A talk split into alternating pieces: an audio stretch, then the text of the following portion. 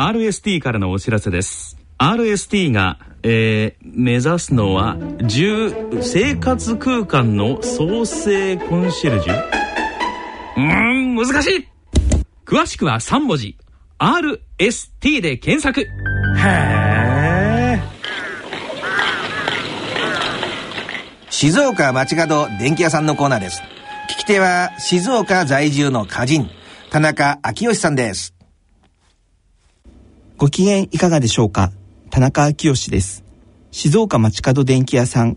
このコーナーでは電気堂山梨の大田正則様と電話をつないでお送りします。太田さんよろしくお願いします。はいよろしくお願いします、はい、何か、えっと、電化製品をめぐるお客さんとのこうエピソードのようなものも伺えたらと思うんですけれども、はい、まず、えっと、お父様の時代とかの電化製品で印象深かった製品とかございますか？僕がそれこそ高校ぐらいの時の印象ですと、はい、ステレオがすごく、えーちょうど僕が高校ぐらいだと同じ年代の同級生なんかが、はい、あの大きな部屋にステレオを置くのが夢だったんで、はい、あの、そういったものをあの、はい、自分のお店で取り扱ってるっていうのはちょっとすごい誇らしい覚えがなるほどなるほど。してた記憶はありますね。はい、はい、それこそあの学校で会うと、今度ああいったステレオが欲しいんだよなんていう話をよくてもらいましてね、はい、はい、でも電気屋さんだからといって新しい製品を常に自分の部屋へというわけではなくですよね。そうですね。あのー、どちらかというと、はい、あのー、ちょっといらなくなったような不要なものを自分でこしょこしょっと直して使ったりとかっていうようなことはしてましたね。なるほど、はい、お父さんの姿を見ながら自らもこうえーと、故障を直せるような状況というか修理したりっていうことにも関心を持たれたりされてたんですかね。ね。はい、はい、最初にこう、えーと、太田さんが電気屋さんを2代目として継ぎたいんだけど継ごうと思ってるっていう話をされた時のことって、はい、覚えてらっしゃいますか？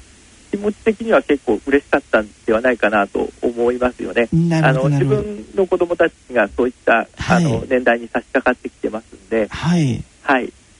と逆に逆の立つ立場で思うとそうだったんだろうなという気はしますね。なるほどなるほど、はい、かりました。あのちょっと、えっと、遡ってしまうかもしれないんですけれども、はい、えっと、今45歳の太田さんも、えー、電気店を営んでからも20年以上になりますかね。はい、はい、そうですね、はい、でそういう中で電化製品も随分いろんな電化製品を扱ってこられたと思うんですけれども、はい、ご自身がこの電化製品はすごかったと。この電化製品の登場はすごいなっていうふうに思われるものっていうのは過去何かございましたか？そうですね。自分が今まで扱ってきた流れの中にやはり、はい、あのテレビの地デジ化がありましたんで、はい、あ地デジもそうでしたね。ありましたね。はい、はい、あの時のあの、テレビの変わりようはすごいなという感じは見てましたね。なるほど。アナログから地デジへっていう、はい、もう一つの大きな時代の転換期を体験されてと。そうですね。はい。でも例えばこう地デジになることによって故障が減ったとかですね、はい、そういうこう町の電気屋さんとしてはお客さんとの関わり方が地デジ化によって変わってきてたりっていうようなこともございますか？そうですね。あのやはり地デジ化によって、はい、当然その前にはあの後継費ありましたけども、はいはいはい、地デジが終われば当然その反動もきますんで、はい、はい、そのあと当然テレビなどの故障も発生はすごく少なくなりますんでね、はい、あの修理対応という面ではやはりテレビの部分では全くないっていう時期も一時期はありましたね。なるほどなるほど、はい、テレビ以外では他に何か電化製品で、えー、印象深かったものお客さんからこの商品すごいねって言われたものとかはございます？あのー、お客さんが一番びっくりされたのはオール電化をおすすめしてたお客様でですね、はい、あのまあ、当然ガスがなくなって電気だけになるからお得だよというお話で進めさせていただいたんですけども、はい、あのー、翌月に電気の検針票を持ってこられましてね、はい、ガスの分はなくなるわ、電気代は安くなるわ、中部電力さんなんか間違ってるんじゃないかね、心配して来られた方が あったんですけども、はい、あのもう1か月経ってもう1つ持ってきまして、やっぱり今月も安かったから大丈夫みたいねって言って、あの帰られた方があるくらいで、はい、あのやっぱり使ってる状況によってはですね、あのオール電化にすることによってすごくお得になっている方もいます。オール電化の最大のメリットはですね、はい、夜間の深夜電力の安い時間帯を利用して、はい、お湯を沸かす。それによってランニングコストが安くつくというのが、はい、一番のメリットになってますんでなるほど、はい、で呼吸とのタンクの水量がですね、はい、貯湯量が少ないものを、まあ、値段が安いからということで選定してしまいますと、はい、実際自分のうちで使うお湯の量がその夜間に沸かしたものでは足りなくなってしまって、はい、昼間の高い時間帯にお湯を沸かしてしまわなければいけないという状況が発生するとなるほど。安くなったつもりがかえって高くつくということもありますんであの機種を極力大きめのタンクを選ぶというのがやっぱポイントだと思いますね。エコキュートは大きめでというのがおすすめなんですね。はい、そうですね。なるほどなるほど。それとあと2000 2016年にですね、はい、2016年、これからですね。これからですね。はい、あの中部電力管内ではですね、はい、あのオール電化割引っていう電気料金オール電化にすると5%割引してくれるっていうシステムがあるんですけども、はい、2016年以降に新規にオール電化にしてもその割引は適用されませんという、はい、なるほどなるほどもう中部電力さん打ち出してますんで、はい、やるなら早い方がいいね、今がチャンスという、はい、既得権でその2016年前に取得された方は、はい、ずっと継続されるということで今歌ってますんで、はい、今がやりやるチャンスだとは思いますね。なるほどなるほど。きっとこういうもう街の電気屋さんならではのいろんな細かいアドバイスが、えー、していただけるのが今あの強みでさすが、えー、頼れる電気屋さんを目指したり、えー、はい、という感じもしますけれども、はい太田さんそろそろお時間となりました。ありがとうございました。この続きは次回の放送でお送りいたします。静岡街角電気屋さんのコーナーでした。聞き手は静岡在住の歌人、田中昭義さんでした。えー、続いては今井先生の大人のスポーツアウトドアのコーナーです。大人のための大人のラジオ。第3土曜日のこの時間をご担当いただきますのは、登山家で医師の今井美智子さんです。皆さんご機嫌いかがでしょうか？ラジオ日経アナウンサーの米田元樹です。ご機嫌いかがですか？今井美智子です。第3土曜日のこの時間はアウトドアをテーマにお送りいたします。さて今回は前回に引き続きまして大人のためのアウトドアハワイの楽しみ方と題した2回目となります。前回はハワイ出発からカウアイ島に渡りましてワイルア川でのカヤックなどの話題に触れていただきました。今回はその後のお話となります。まずは今井先生のツアーに同行された参加者の方の文章をご紹介したいと思います。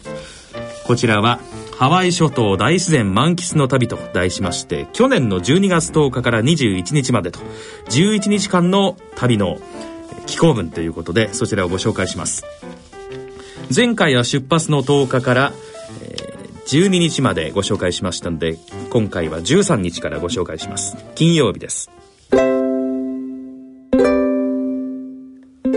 カウアイ島の東側から北側の離れへ行く。8時30分リフェを出発。左手には昨日登ったノーノー山のスリーピングジャイアンツが見え、ゴリラが上を向いて寝ている形をじっくり眺めた。40年前までパイナップル畑だったという広大な原野のような一帯を過ぎ、ハワイアンクリスマスツリーと呼ばれるクックパインの木の形に見とれ、だんだん左側は険しい山、右側は海が広がり離れに近づいていく。日本の農村が広がっているように見下ろせる景色には思わず見とれていた。車が1台しか通れない橋を7つ渡っていくと水の張られた水田の景色に出会った。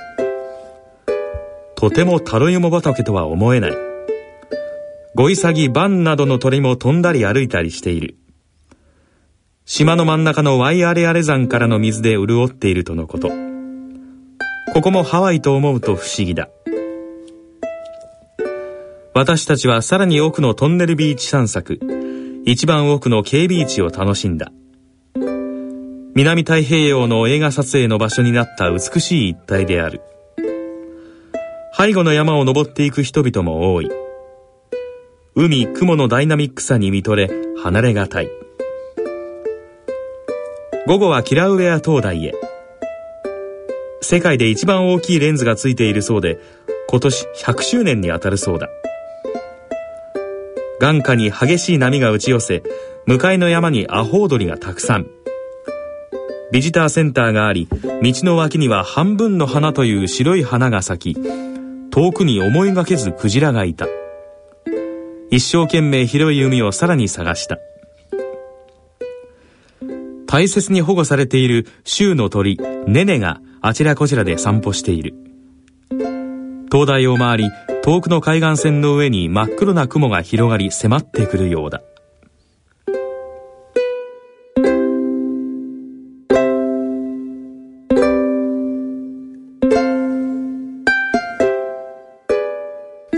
さあ今井先生、はい、13日のこのカウアイ島から離れへえー、カウアイ島の北側の離れへ行くところですけれどもね。そうですね。いかがでしたか？あのー、まあ毎日毎日登山をしたりねあのー、カヤックをやってみたりとかではなく、ええ、たまにはビーチを散策しないとハワイじゃないかな みたいなこともあって。まあね、まあ、あのビーチ沿いにそうですねあの円円で言うと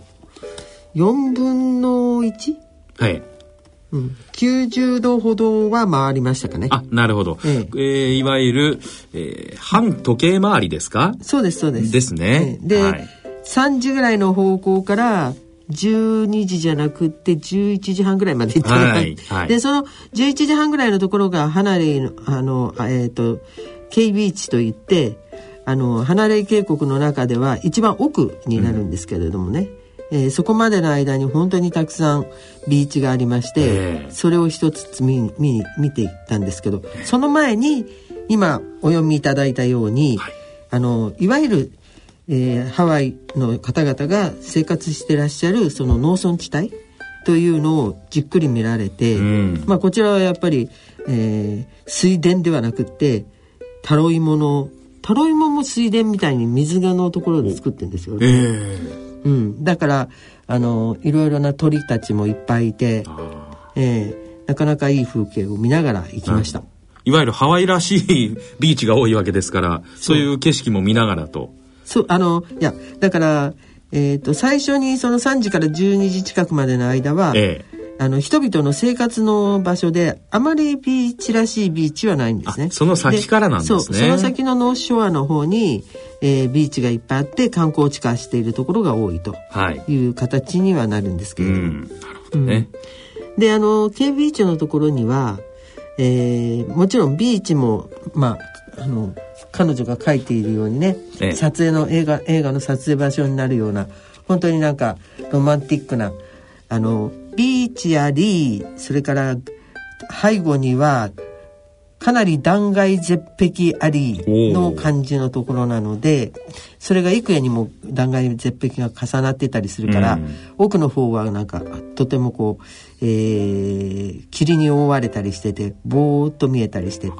で姿形が良いのでそれも含めて皆さんこう映画撮影やなんかによく使われるんですけれども一方でそのビーチの奥の方には、えー、今度は洞窟があるんですよ。洞窟ですか、うん、はい。でその洞窟はやはり、えー、いわゆる昔の人たち、まあ、石器時代ぐらいの時の人たちがあの洞窟の奥の方に住んでられたみたいな、うん、えー、そういう洞窟があったりとかそれそういうところに今はそれこそカエルが住んでるぐらいかな。そうなんですか。あの洞窟の隣に今度はやっぱり同じように洞窟にはなってなくて、えー、水が溜まっている？うん、ような綺麗な水が溜まってましたね、そういう洞窟なんかもあるっていうようなとこがあってそういうところを点々と一つずつ見ながら、ええ、あの帰りがけにね、えー、実はここだけはもう皆さんも見られた方がいいなと思う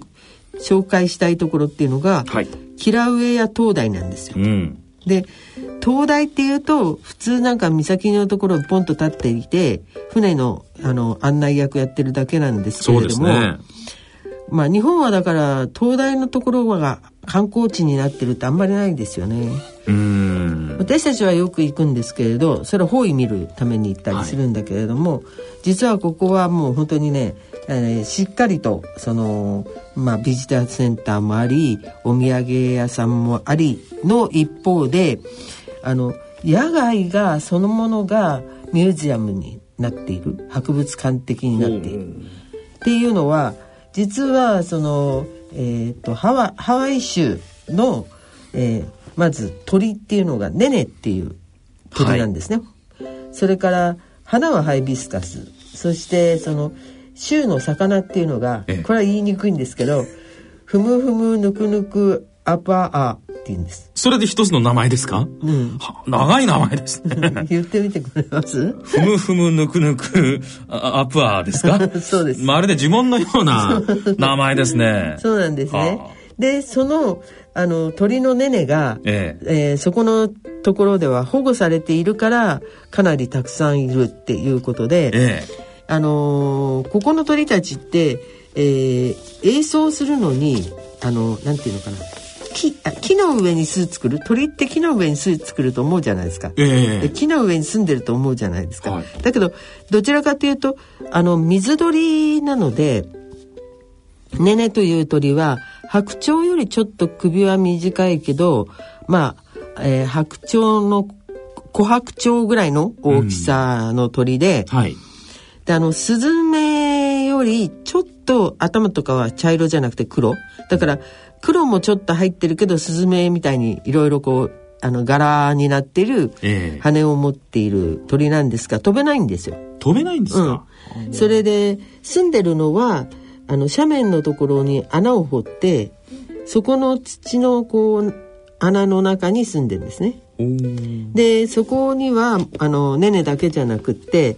えー、レッドフッテルボビーって言ってまあ日本語に訳すと赤足ボビーっていう感じかな。そうですね。そういう鳥も住んでいて、ええ、こっちの方はちょっとアヒルっぽいあの感じで、はい、まあアヒルなんだけど西洋系だからくちばしのとんがり方が長いみたいな感じの鳥が住んでたり、ね、あとはあの、えー、まあもちろん木の上に住んでる鳥もいるんだけどレッドテールドホワイトテールドトロピックバードっていう、はい、赤い尻尾とああの白い尻尾の、えー、熱帯の熱帯鳥？そうですね。直訳するとそうなりますね、うん、でこれがねあのー、上空を結構いっぱい飛んでいてただね、うん、飛び方がシューって速いから全然カメラで写真が撮れないんですけど あの見ると本当にねあのいわゆる鳥の尻尾みたいなところが、すごい長くなっていて細くて長いんですよ。で白白い尻尾を持っているのとそれから赤い尻尾を持っているので体自身はあのほとんどが白くって、えー、端っこの部分が、えーと、黒い鳥なんですけどそういう鳥とかがいて、ええ、要はだからそのなんだろうな、えー、センターそのものがあるゆえにもうもちろんあのえっ、ー、と斜面のその映像しているとこの斜面は保護区になっていて、えー、人は通れないようになってますし、だからあのバーズオンリーって書いてる縦札からそこの先には柵が入ってますし。なるほどね。でそういうことがあるからねねなんかも、えー、赤足ボビーなんかも、えー、あんまり飛ば赤足ボビーは飛べるんだけど飛ば飛んだりしなくてもよちよちとか、はい、がねねものしのしじゃないけど そういう感じで歩いているのがこう見れるから動物園みたいに柵がないのにうん、保護されている鳥たちがたくさん見えたり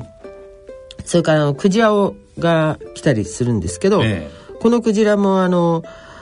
えっ、ー、とハンプバックホエールホエールって言って背中に一本線ずっと白い線が入ってるクジラなんですね。えー、まあこれがこの辺はあのよく来るクジラの一つで中大きさとしてはえっ、ー、とミンクジラよりは大きいんだけども中ぐらいぐらいのクジラなんですけれども。はいそういうのがあったりするんですね。これらはいわゆる鳥もそうですけども、うん、このクジラもそうですし、ここでしか見られないあ、あ、クジラはあの、えっ、ー、と、世界中回ってますから。ああ、そうか。あうん、見られますけれども、えー、鳥に関してはここが、まあ、要するに、まあ、日本でも、時はどこにいるみたいなさ、天然記念物になってるみたいな感じの鳥です。はいはいうん、で、しかも、そういった鳥だの、そういった、えっ、ー、と、いわゆる生態系、うん、を、あの、大切にして、こう、展展示っていうか、まあみんなに閲覧っていうか、見えるような形にしているだけではなくって、うん、そのビジターセンターの中に行くと、花の本だとか、それから鳥の本だとか、クジラの本だとか、それから、あの、花の下敷きだとか、そういったその、えー、日本だとあんまりそういう、いわいわゆる知識的興味を持つものに対するものがお土産屋さんみたいなところでは売ってないんだけど、ええ、そういうものもきちっと置いて売っているし、それからハワイ諸島がどうなってるっていうハワイの全体像、うん、えー、の、あの、立体模型図みたいなのがあったり、ということなので、えー、もしか最初に、えー、まあ、カワイ島の方からいらっしゃる方があれば、ここの灯台はちょっと寄ってからハワイを見た方がいい。ハワイハワイ州自体を見た方がいいかなって思うぐらいあのその自然だけではなくって、うん、そこの部分にはあの知識になる。行かなきゃわからない知を得られるっていう、えー、場所になってましたね。じゃあ訪問してきた人に対しての配慮が細かく行き届いてるという感じですね。すねあので しかもそのとあの灯台になってる先にちっちゃな島があるんですけど、ええ、その島のところはものすごいアホウドリの映像地で、え、もう頭の上が踏んで黒くなってるぐらいになってるんで。アホウドリもやっぱりあの希少種のもうレッドブックの一つだと思うんですが、そういう鳥たちがもうたくさんいたりして、ええ、でまあついでなんですけれどもそのハワイ州のさっきあの鳥がねねっていうのと花がハイビスカスっていうのとそれから魚は？ふむふむぬくぬくアプア さすが。っていうお話もしましたけれども、ええ、あのハワイ州の木っていうのはククイという木なんですね。えー、でそのククイという木は木の実が油が多くて昔はあのろうそくの代わりに使ってたらしいんですけどなんだろうハワイの神様、はい。うん、神様が要するに、えー、まずククイの実。それからそのその実から生まれる明かり、うん、そしてもう一つは貴重な薬とする、えー、のにのにの実っていうね、ええ、その3つをえー、ハワイ人がもらったっていう伝説もあるらしいんですよ。うん、うん、でククイの実っていうのはね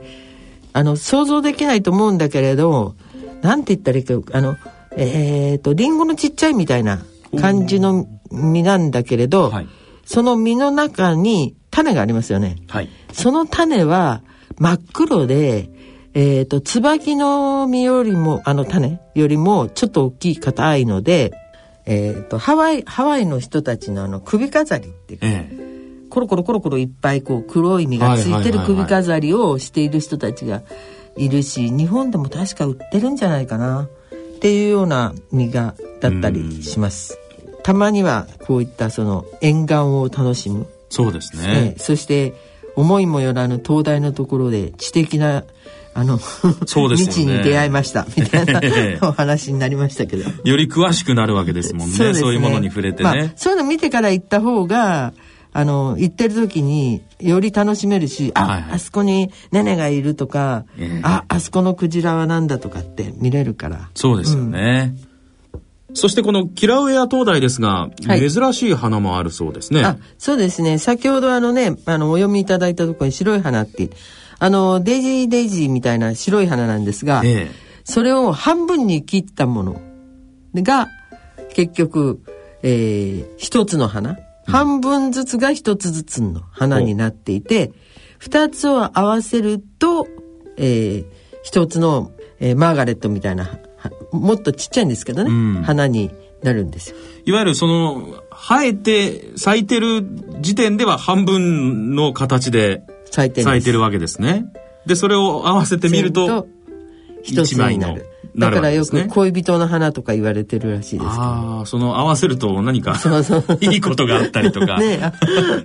言 い伝えか何かっていうのはあるんですか？特に。あまり言い伝えっていうよりは、だから恋人の花って言って、両方が合わなきゃダメみたいな。ああ。合わせて、合わせることに意義があるみたいなちょっと大きさが違う場合もあるんですか？その、ものによっては合わせてみたらあれみたいな。そういうのは。それはちょっと試してみなかったからわかりませんけど。ね、えええまあ、写真で、これあの、まあ、手元にある写真では、まあ、合わせてみるとちょうど綺麗な一つの、えー、花びらのように見えるわけですけどもね。はい。それと、あとは一つずつの花の半分ずつの脇に、ちょこっとフックみたいのがついてるでしょ？はい。両方とも。だからそれで絡むようにはなってんです、ね、あ、なるほど。じゃあ手でずっとくっつけなくてもその絡めて、そう。できるわけですね。えー、要はだからこういった生態系の希少なものをきちっと集めて、えー、みんなにこう見えるようにしてありますよね。うんなるほどね。はい、ということで14日まで伺いました。続いて15日の日曜日です。ラナイ島ハワイ諸島の中でラナイ島っていうのはもうちょうど真ん中辺、うん、うん、カウアイ島からハワイ島までの間に、えー、カウアイ、オアフ、モローカイ、マウイ、ハワイってつながっていて、その、はい、えっ、ー、と、西側のところに、ラナイっていうのはちょっと出っ張ったちっちゃな島なんですよ。で、あのー、まあ私たちは、まあ、まずはマウイ島へ行ってマウイ、マウイ島からラナイ島行ったんですが、なぜかっていうと、はい、ラナイ島って、あの、まあホテルもあることはあるんですが、住んでる方々も300人ぐらいしかいない小さな島で、うん、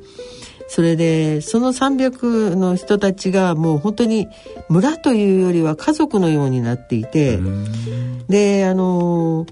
まあお金ももちろん必要なんでしょうけどもあのガイドさんの説明によるとお互いに物々交換みたいなえー、形で農業をやっている人は、えー、野菜を提供すれば、あの、狩りをやっている人が、まあ、要するに肉類を提供するとか、あの、漁、漁、漁民の方が魚を提供するとか、で、あの、えっ、ー、と、医者にはそういうものでお礼しに行くとかみたいな、そんな感じで暮らしてられるらしいんですね。えー、で、ホテルラナイというのがまあ昔からあって、そこには超豪華になってて、あの、そこの村の方たちは大体ほとんどの人がそういうあの特殊なあの自営のあの職業がない人たちはそのホテルラナイに勤めている。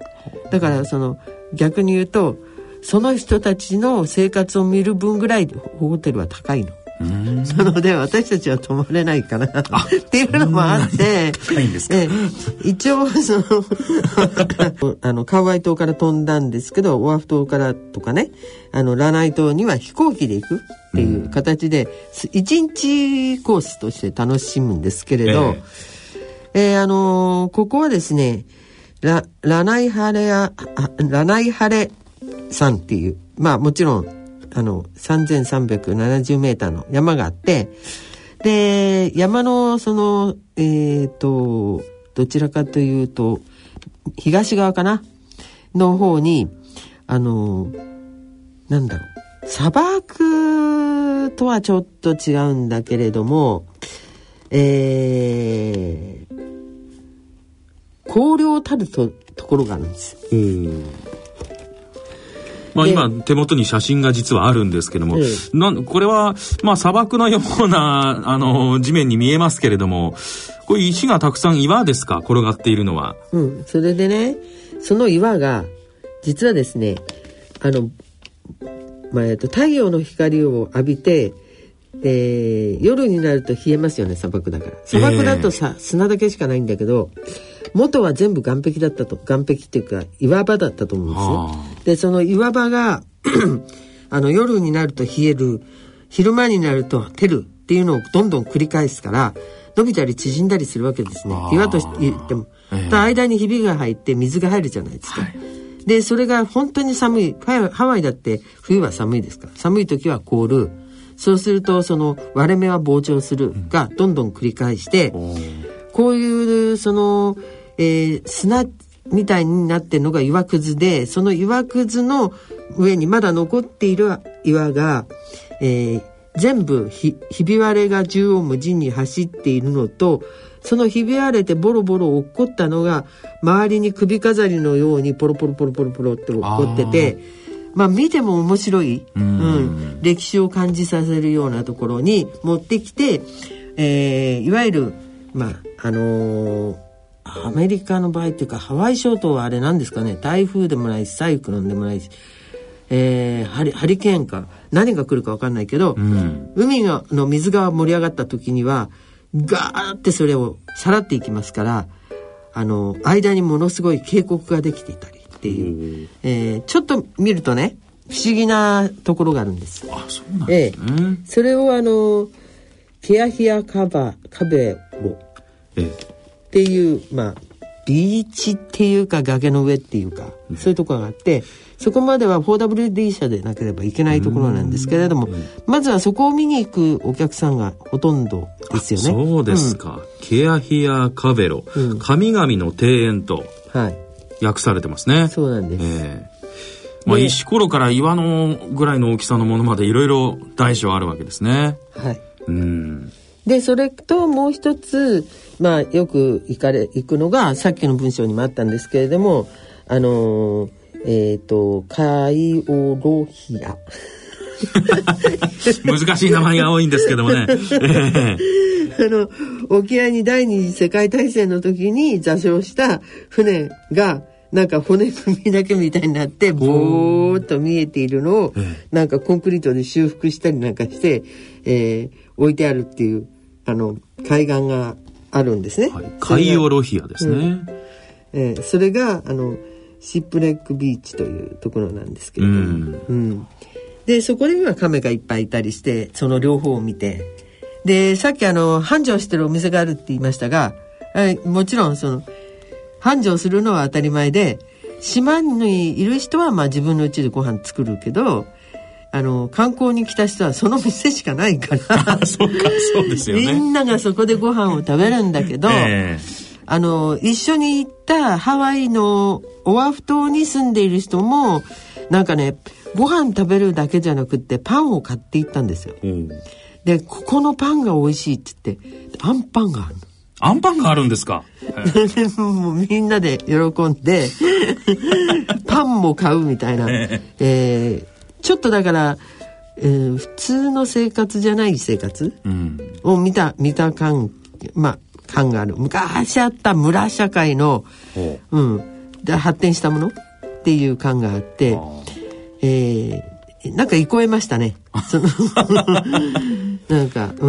ん。そうでした。はい。アンパンはいわゆる日本で食べるものと同じ味でしたか？うん、ちょっとね、日本の方がまあやっぱり美味しいから。そうですか。ちょっとなんですかね、癖があったりとかするんですか？いや、癖はあまりなかった。むしろ淡白でした。えああ、なるほどね。そうですか。はい、まあこれはあれですか、いわゆる大繁盛のお店って書いてありますけど、先ほどおっしゃったように、そこしかそう大変。ところがないから。大変なんですよ。あの列作って待ってるし、ええ、あの注文するのもそうだしそれからあのえっ、ー、と何テーブルをを押さえるのにもう周りに囲んでいて一つテーブルが空きそうになるともうさっと誰かが行くしみたいな。すごい大変。隙を見計らってっていうような感じになるわけですね。うん、はあ、大変でしたね、それはね。そうです。はあ、まあ確かに見た目ではすごい繁盛してるようには見えるわけですけどもね。ねはい。もうそこしかないですから、ね、そこしかないということなんですね。うん、はい、はい。ということで15日でございました。ということで今回はハワイのアウトドアについてお送りしました。番組では疑問、質問、ご意見、ご感想をお待ちしています。郵便の方は、郵便番号105-8565、ラジオ日経、大人のラジオ係まで。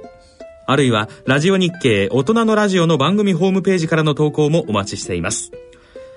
それでは、お時間となりました。お相手は私、米田元興と、今井美智子でした。次回我々がお会いいたしますのは来月7月26日となります。それでは次回までさようなら。さようなら。